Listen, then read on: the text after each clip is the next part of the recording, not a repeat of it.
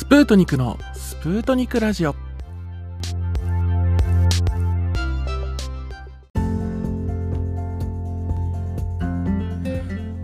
スプートニクラジオは自宅押し入れ繁盛の放送局からお送りするポッドキャストです。主に肩身の狭い板挟みさん世代に送る心が豊かになりそうなトピックス。ガジェット情報などを紹介しています。第2回の今日は生産的活動の資金調達について資金調達についてをお話ししていきたいと思いますのでどうぞごゆるりごゆるりとお楽しみください、えー、ちなみにですねあのこのポッドキャストのあの名前押し入れ繁盛放送局っていうのをうちの母にこういうのをやってみるやってみたいんだけどどう思うっていう話したら母にですねこのなんだその日活ポルノみたいな題名はと言われまして何のことっていうことで 調べてみるとあの四畳半襖の下下っ張りとか裏張りとかいろいろなんか作品があるようですね。でさすがにあの私この年代のこういった作品分かりませんでした。そして当京当ポッドキャストはこういったポルノ作品とは関係ありませんので先にお断りさせていただきます。それでは気を取り直して今日は生産的な活動のための資金調達について、えー、私私スプートニクなりの方法をご紹介していきたいと思います。何か活動をするにしてもお小遣いが少なくて何もできないよ。なんて現在の状況だけに頼り切って、えー、頼り切ってしまっている片身狭いさん板挟みさんはいませんか、えー、何もできないことなんてありませんよ。生産的な活動のための資金なんて何も給料から捻出するだけが唯一の方法ではありません、えー、私は前回の放送で生産的な活動のために Adobe のソフトなりえー、そのための機材にお金を割いているっていうお話をさせていただきましたが、えー、私私がですねただただあの給与や貯金の部分からそういった機材に投資というか、えー、資金をそこに割いているっていうわけではなく私の場合はですねその活動に資金必要な資金を、えー、工面してから行動を起こしています。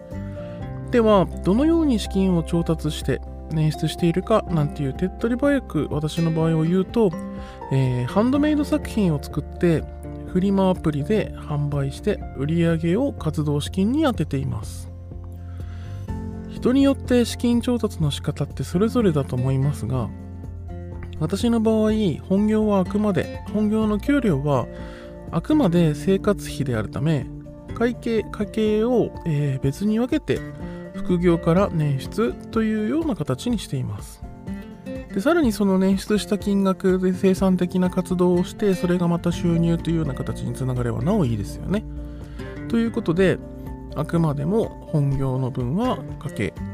副業の分はこういった生産的活動趣味というような形で使い分けています。そこでも片見狭いさん板挟みさんはこう言うかもしれません。手先が器用じゃないしハンドメイドなんて作れないよ。それに売れないかもしれないじゃん。いえいえいえ、ハンドメイドだけが全てではありませんよ。あくまで一例であって、フリマアプリは不要品を売ったりと様々な形で活動資金を調達できると思われます。お小遣いが少なくてそんな活動なんてできないよと嘆かずに肩身狭いながらも生産的な活動をするためのまずは一歩を踏み出してみましょう。ちなみに私はハンドメイドでキーホルダーを作っています。もともと集めていたホットウィールというミニカーがあるんですけどもそれをカスタムして販売することができるので、えー、穴を開けてリングを通してチェーンをつけるパッケージをして完了というような形で、えー、キーホルダーをミニカーのキーホルダーを作って、えー、フリマサイトフリマアプリで販売を行っていました。今も、えー、継続して販売をしているんですけども、えっと、少しえっと、こういった活動に時間を割けるようになってきたので、一旦そちらは止めておいて、でも、えー、もちろん、あのまた必要な資金が必要になれば、そういったので、また継続していきたいなと思っています。それで、えー、今まで消費者行動で集めていたものを何かに活かせないかと発想を転換して生産側に。今日のキーワードはこれにつきますね。話の流れで、えー、フリマサイトについて思うこと。えっ、ー、といいお客さんはとてもいいお客さんで、えー、マナーの悪い人もたまにはいます。でその不要品を売っている中でもおそらくその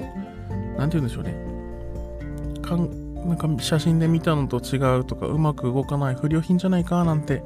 言われることはあるかとは思います。でもそういう場合って実際その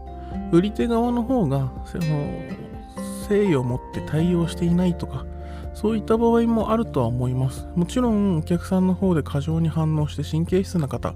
そういった方がそんな汚いもの買えないとか、そういったものはあるかと思います。でもそれも売り手側がしっかりと神経質な方はごめんというような形で、えー、制することで問題をトラブルを起こさずに、あの、理解の取引を行うことはできるのではないでしょうか。また、えー、レッドオーシャン、ブルーオーシャンで値段が分かりますので、逆に言えば今何が来ているか分かるという指標にもなりますよね。今、まあ、転売のことを言ってるわけではありませんが、今の、えー、ホットな商品は何なのか。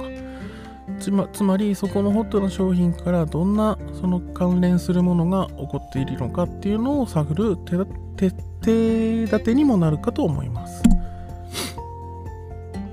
で、えー、売るのに二の足を踏むのが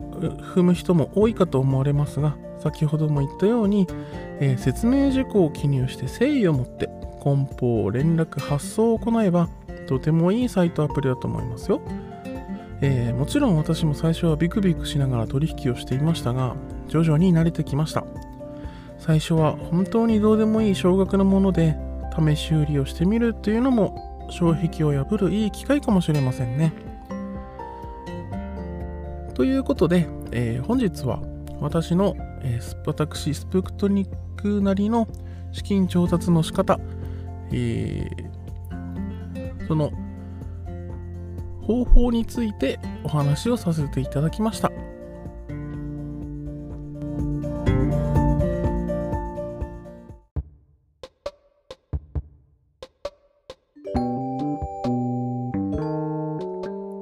スプートニックのプートニクラジオ。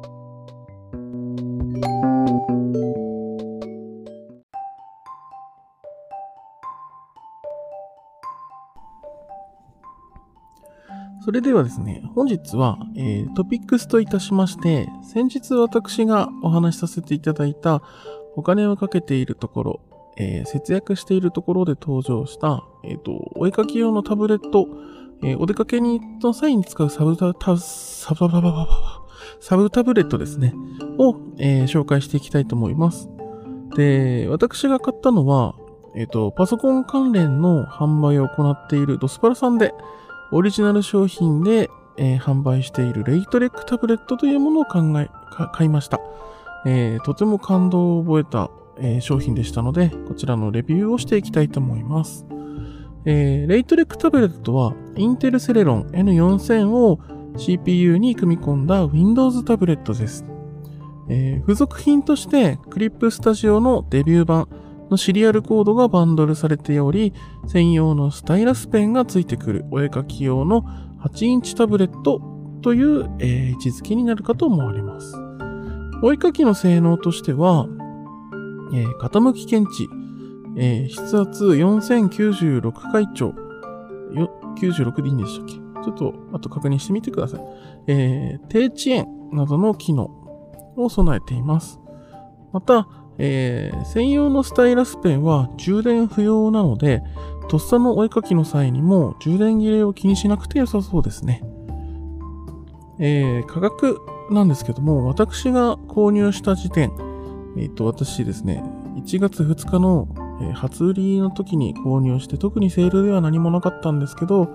えー、何か正月になって欲しいなと思って買ってしまった。それ節約になってないじゃんっていう話なんですけど、もともとでも私、あの、年明けたら買うつもりではいたので、その時に購入したんですけども、その時点で、えー、29,990円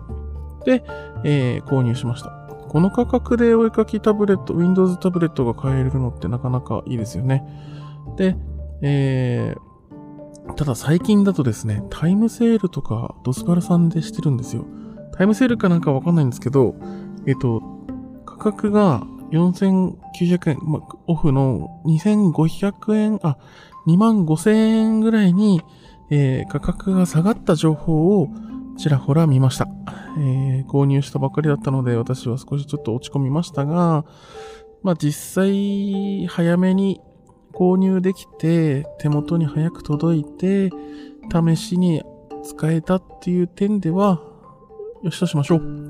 何事もプラスに考えることが必要ですよね。そして、えー、私はですね、ただ、一番最初に購入した時に、タブレットの背面に何何やらこう、膨らみがございまして、なんかこう、バッテリーあたりがこう、ふわっと膨らんでるのかなぁなんていうような状態で、そのテーブルなどにですね、平置きした際に、ガタガタとガタつきがあったんですよ。で、えっ、ー、と、何日か後に購入したドスパラさんに持ち込んで確認してもらったところ、初期不良として、えー、いうことで、新品と交換していただけました。えー、対応にとても感謝しています。えー、なんかガタついたまま使ってて不具合出るのも嫌だし、と私あんまりそういう、なんか、なんて言うんでしょう。不具合があって持っていくの嫌なんですけど、ただまあ、そこまで安い買い物じゃなかったし、ここは言っておこうと思って、言ってよかったと思います。それでですね、えっ、と、CPU の性能なんですけども、性能としては多分そこまで高くなくて結構低い方だと思います。ただ、えー、そこそこ性能はあるようなので、まあ、私の場合、実で使う、実作業で使うのがイラストレーターが少し、まあ、簡単なラフ作業ぐらい使えればいいなとは思ってたんですけども、ま、そういったイラストレーターが使えるくらいの性能はあるようです。えー、詳しくは他にレビューされている方、えー、いらっしゃるかと思います。ただ、イラストレーターの内容などをレビューしてる方はいらっしゃらないと思うので、後日、えっ、ー、と、実際どういった状況でイラストレーターが使えるのかなど、えー、YouTube か何かで、えー、公開できればいいなと思ってます。で、えー、ただ実際ですね、イラストレーターを使っているとですね、まあこれも GPU と CPU の関連どっちか私詳しくわかんないんですけれども、えっ、ー、と、レイヤーを重ねるごとに動作はどんどんもっさりしていきます。えっ、ー、と、まだちょっと何、何回、何個かのプログラムでしかやってないので、実際検証したわけではないんですけども、だいたい12、3個以上レイヤーを広げて、えっと、非表示にしたとしても、えっと、新たなレイヤーで、えっと、書き始めると、だいたいこう書き始めて遅延が発生するというような状況ですね。なので、で、実際そのレイヤーをグループ化して一つにまとめたらそれが解消できたので、やはりレイヤーが重なるという動作がそういったもっさりする原因なのかなと思います。なので、えー、ラフを書いたり、初期段階で、えー、その構想とか草案を考える部分では、えー、そういった仕様では重宝しそうだなと思っています。で、そういった軽作業って、どこかのカフェでしたりとか、まあ、お布団に横になるっていうか、まあ、少しこう楽な格好で、えー、思いついたものを書き殴ったりするのにはとても最適かもしれません。えー、ただ、ただです。えー、イラストレーターや Adobe 製品を立ち上げるのは少々時間がかかってしまうので、えー、辛抱をして、その辛抱をしてる間に、えー、考えた案を忘れてしまいない、忘れてしまわないかという忍耐力が試される時でもありますね。で、ちょっとそのクリップスタジオがどのくらいで起動するかとかわからないんですけども、えーまあ、とにかくイラストレーターを含めた Adobe 製品を立ち上げるのには時間がかかります。で、えー、と、本体のサイズに関してなんですけども、えっと、後で、あの、口述する、あ、口述というかお伝えするキーボードカバーと組み合わせても、サイズがかなり小さいので、えー、カフェなどのカウンター席で、こう、片身が狭い状況でも、えー、使えるコンパクトさになっています。今って、ただのカウンター席じゃなくて、隣と隣の間に、パーテーションがあることって多いじゃないですか。ただでも、あの、隣に気使ってるので、その、私、結構体が大きいので、パーテーションガンガンってこう、押したりしないかなってずっと気を使っていました。えー、ですが、えー、8インチということでかなりこうコンパクトで、えー、使うことができるので、えそういった、え狭小空間でも、え作業することは可能かと思います。もちろん、その狭小空間であるがゆえに、え作業領域が狭いので、えっと、大きく書きたいとか、大きく書かないとわからないっていう場合は、やはり自宅で作業するのが一番かと思います。で、えー、今回、この本体のちょっと残念なところなんですけど、CPU がセレロン N400、4000なので、使用するソフトに、えー、よってはもっさり感が否めないというのは先ほどお話しさせていただきましたが、ただ、えー、そもそもえー、重作業、重い作業を想定しての購入ではなかったので、私には、えー、気になるポイントではありませんでした。で、あとですね、えー、本体が使用しているとあちちになってきます。で、こちらも他のレビュアーさんたちが散々レビューしているところではあるんですけども、本体がファンレスなので、排気排熱が自然放熱状態であって、あっという間に、えー、えっ、ー、と、こう、携帯回路のような状態になります。冬にはちょうどいいかもしれませんけど、夏にお絵かきをしていると、手にこう、若干汗がにじば、えっ、と、滲んできて、えー、こう、お絵かきの状態、環境が悪くなるかもしれません。で、今のところ、えー、熱問題で処理能力が低下したなんていう状況は私の中では確認できていなかったので、そういった処理能力低下が見られたという場合は、別途レビューをしていきたいなと思っています。はい。そして、えー、タブレットモード、これちょっと私、経緯がよくわかんないんですけども、あの、ホームボタンが、えー、ついていません。で、タブレットの、えっと、下側にボタンがついてるんですけど、これ指紋認証ボタンになるので、その、そのタブレットのような iPad のような使い方をした時の、その戻るボタンが、そのホーム画面に戻るボタンが、えー、ついていない状態なので、あの、ツールバーからホームに戻るというような作業をしたり、えっと、今、その開いている、えっと、プロジェクトの、画面を閉じたり、最小化する必要があるかと思います。私としてはここホームボタンにして、えー、ちょっと、その直感的に戻るというような、その、なんていうんですか、自分の、なん、うまく説明できませんが、こう、ピッとしてパッと戻るような状態にしてほしかったなと思います。ただ、そのお絵描きをしていて、ご操作で、その押して、その戻ってしまったら困るというような状況もあったのかなとは考えているんですけど、まあ、実際今のところ使ってて問題はないっちゃ問題はないです。はい。えーと、ここまでは、レイトレックタブレットのレビューを行ってきましたが、ここからは私が作業環境を向上させるため、また付加価値をつけるために、えー、この本体以外に購入したものを合わせてご紹介します。えっ、ー、と、ワイヤレスキーボード。まあ、もちろん、えっ、ー、と、作業する上では必要かと思いますが、実際レイトレックタブはペンもついてきて、本体と一緒にそのまますぐお絵かきが始められるような状態ではあります。ただ、私の場合、その、左手のキーボードというか、キーボードで戻る作業やいろいろ、えっ、ー、と、作業力、作業を効率化するために必要なことを負荷としてつけたかったので、キーボードを買いました。で、えー、私が選んだのは、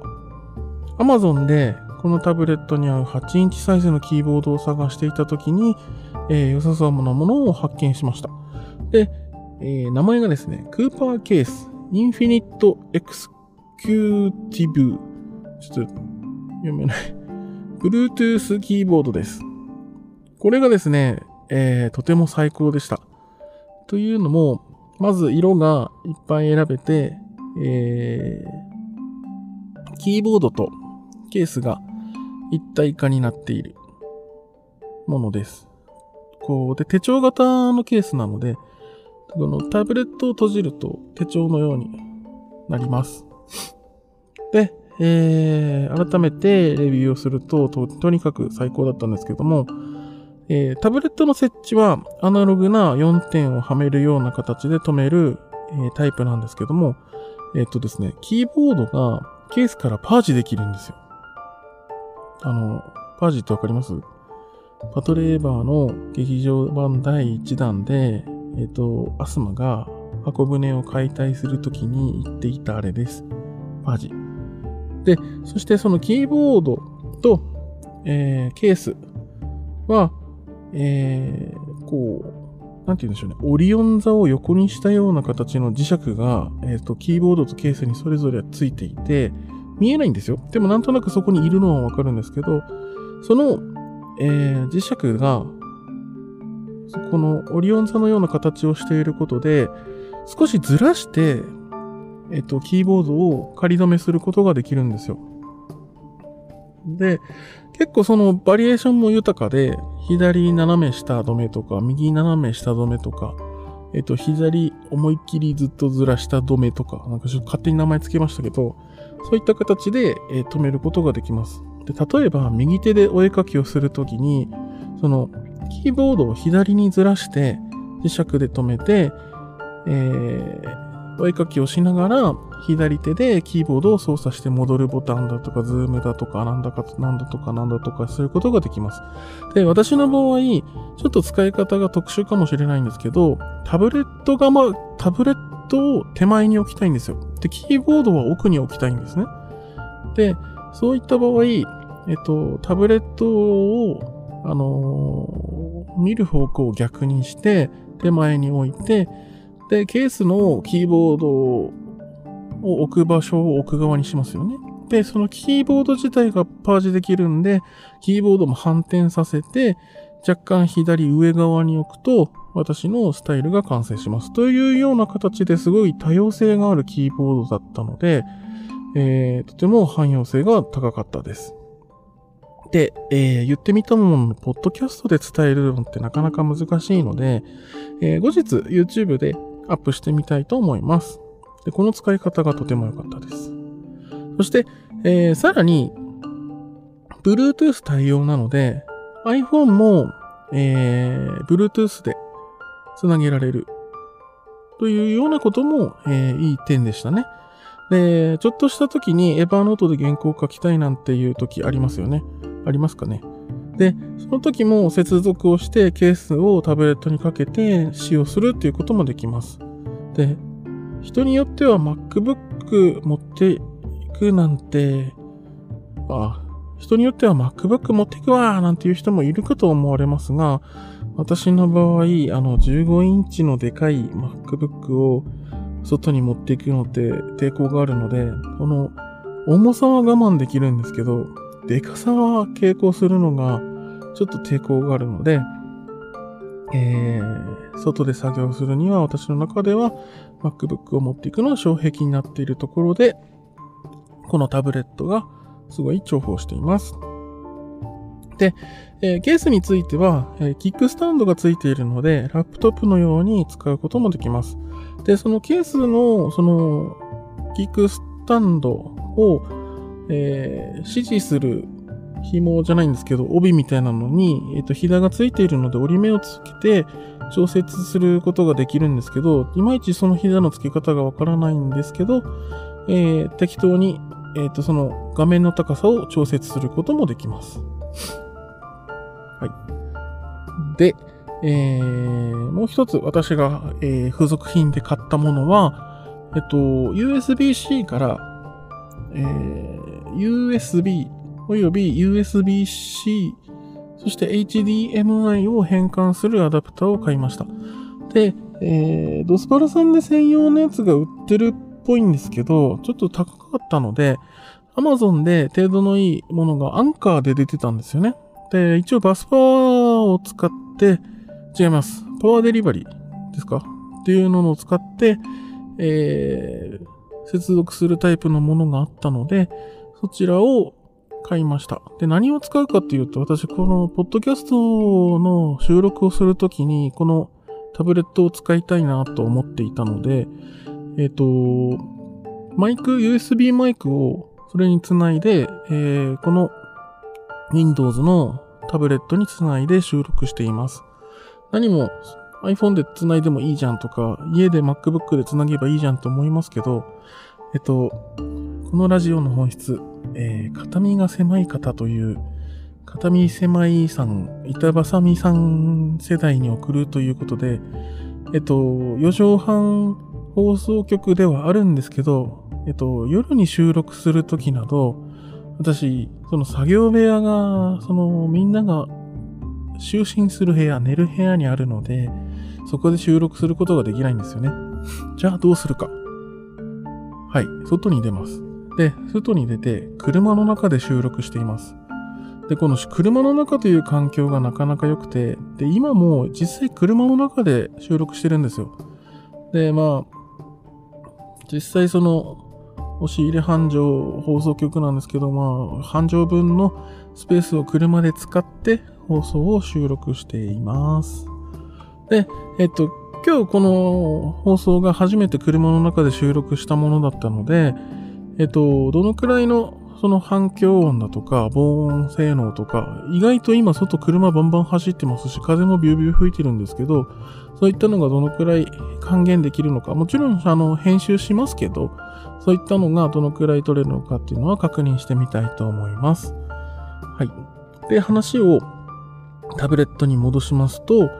えー、まあ、付属品として買ったのはそういったもの。で、えっ、ー、と、実際ですね、もうすいません。先ほどのあの、ちょっと、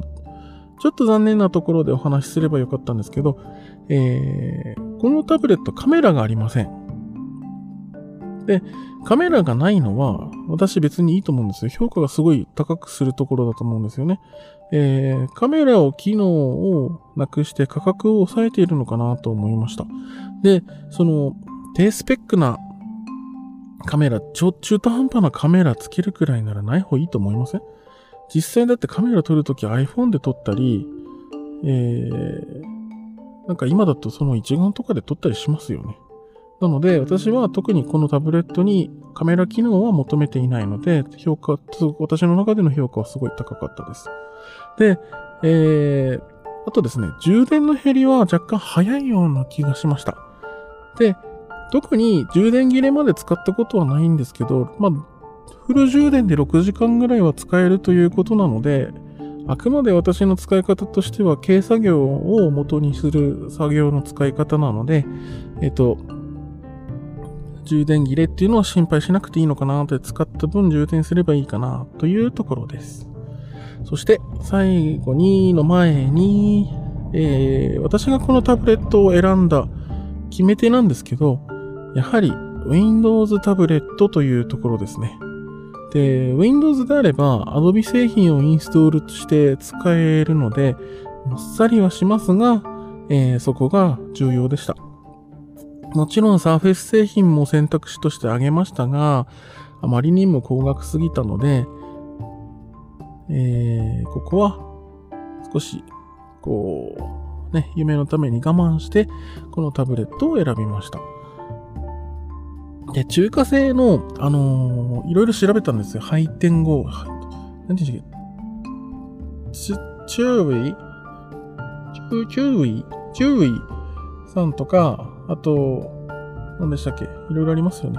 そういった中華タブレットも検討したんですよ。Windows タブレットの中で。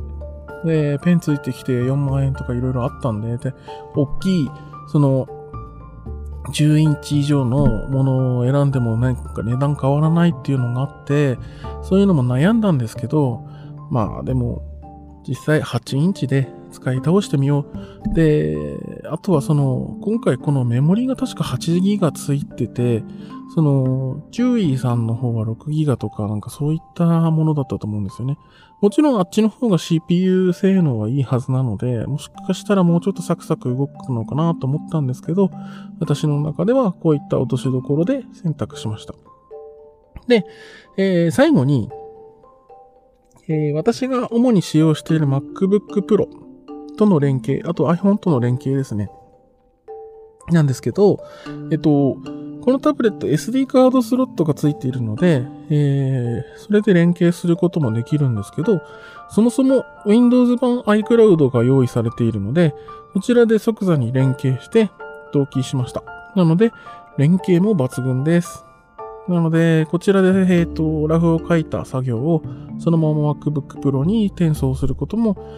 転送というか同じファイル、クラウドファイルを使っているので、転送というか同じところからドキュメントを拾うことができます。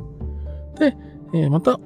えー、別の用途としてなんですけど、お子さんのファーストパソコンにもいいのかなと思いました。で、軽作業、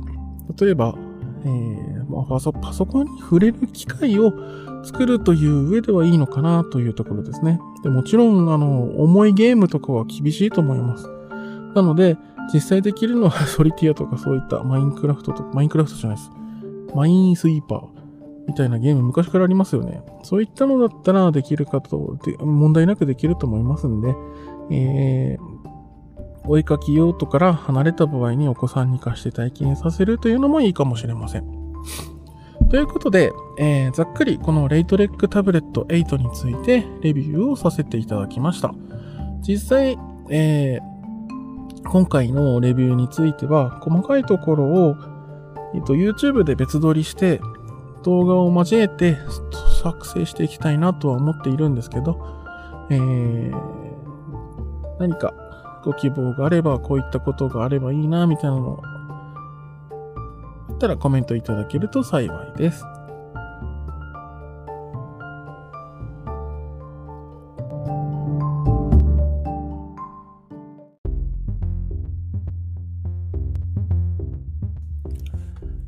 スプートニクのラジオ。スプートニクラジオ。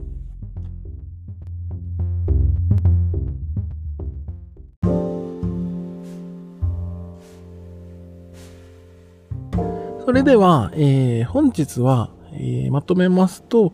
えっと、生産的な活動をする上での資金の調達の仕方。まあ、副業から、えー、捻出することもできますよとか、不要品を売って、えっと、捻出することもできますよねというお話と、えっと、私が最近買ったレイトレックタブレットの、えー、レビューをさせていただきました。えー、皆さんのえー、何かお役に立てれば幸いと思います。で、今後もですね、えっ、と、生活に役立つような情報など、何か、えっ、と、最近ちょっとやっぱダイソー行くことが多くて、えー、ダイソーの商品を見ながらすごいワクワクしてるんですけども、まあ、ちょっと今度話すかどうかわかんないですけど、あの、トイレ用のスタンプあるじゃないですか。あの、トイレ用のスタンプって、あの、トイレに、名前忘れてしまいましたけど、あの、ペタって便器の内側にこうジェルみたいなのを貼り付けて、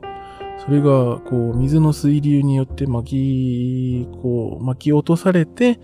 トイレの便器内を掃除するみたいな、そういったあの、あれ ?100 均で買えるの知ってました？ちょっと感動しちゃって、もうですぐ使ってみたんですけど、なかなかいい使い心地だったんですよね。使い心地がいいとかどういうかよくわかんないんですけど、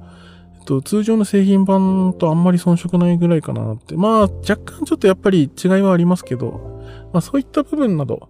えー、今後の、えっ、ー、と、このポッドキャストでお話しさせていただければなと思います。で、本日も約30分を超える、えー、尺にはなってしまいましたが、長い間、えー、一緒に、えー、聞いていただきありがとうございました。えー、今後もですね、こういった情報、さ、同じこと言ってます。同じこと言ってます。えー、続けていきたいと思いますので、よろしくお願いいたします。何か、えっ、と、ツイッターなどで、えっ、と、コメントいただければ、またご紹介していきたいと思いますので、私のやっているツイッターの方、えー、フォローなどしていただけると幸いです。また YouTube で、えー、どうでもいいような、えっ、と、どうでもいいようなって言っちゃダメですよね。えー、なるべくためになるような えー、内容の動画を撮っていきたいと思っていますが、あとはまた、あの、暇な時に見ていただく動画とか、そういったものを撮っているような、えー、状態ですので、何かのお役に立てれば幸いです。では、えー、この辺りで、えー、押し入れ繁盛放送局スプートニックラジオを終わりたいと思います。それではまた次回お会いしましょう。失礼いたします。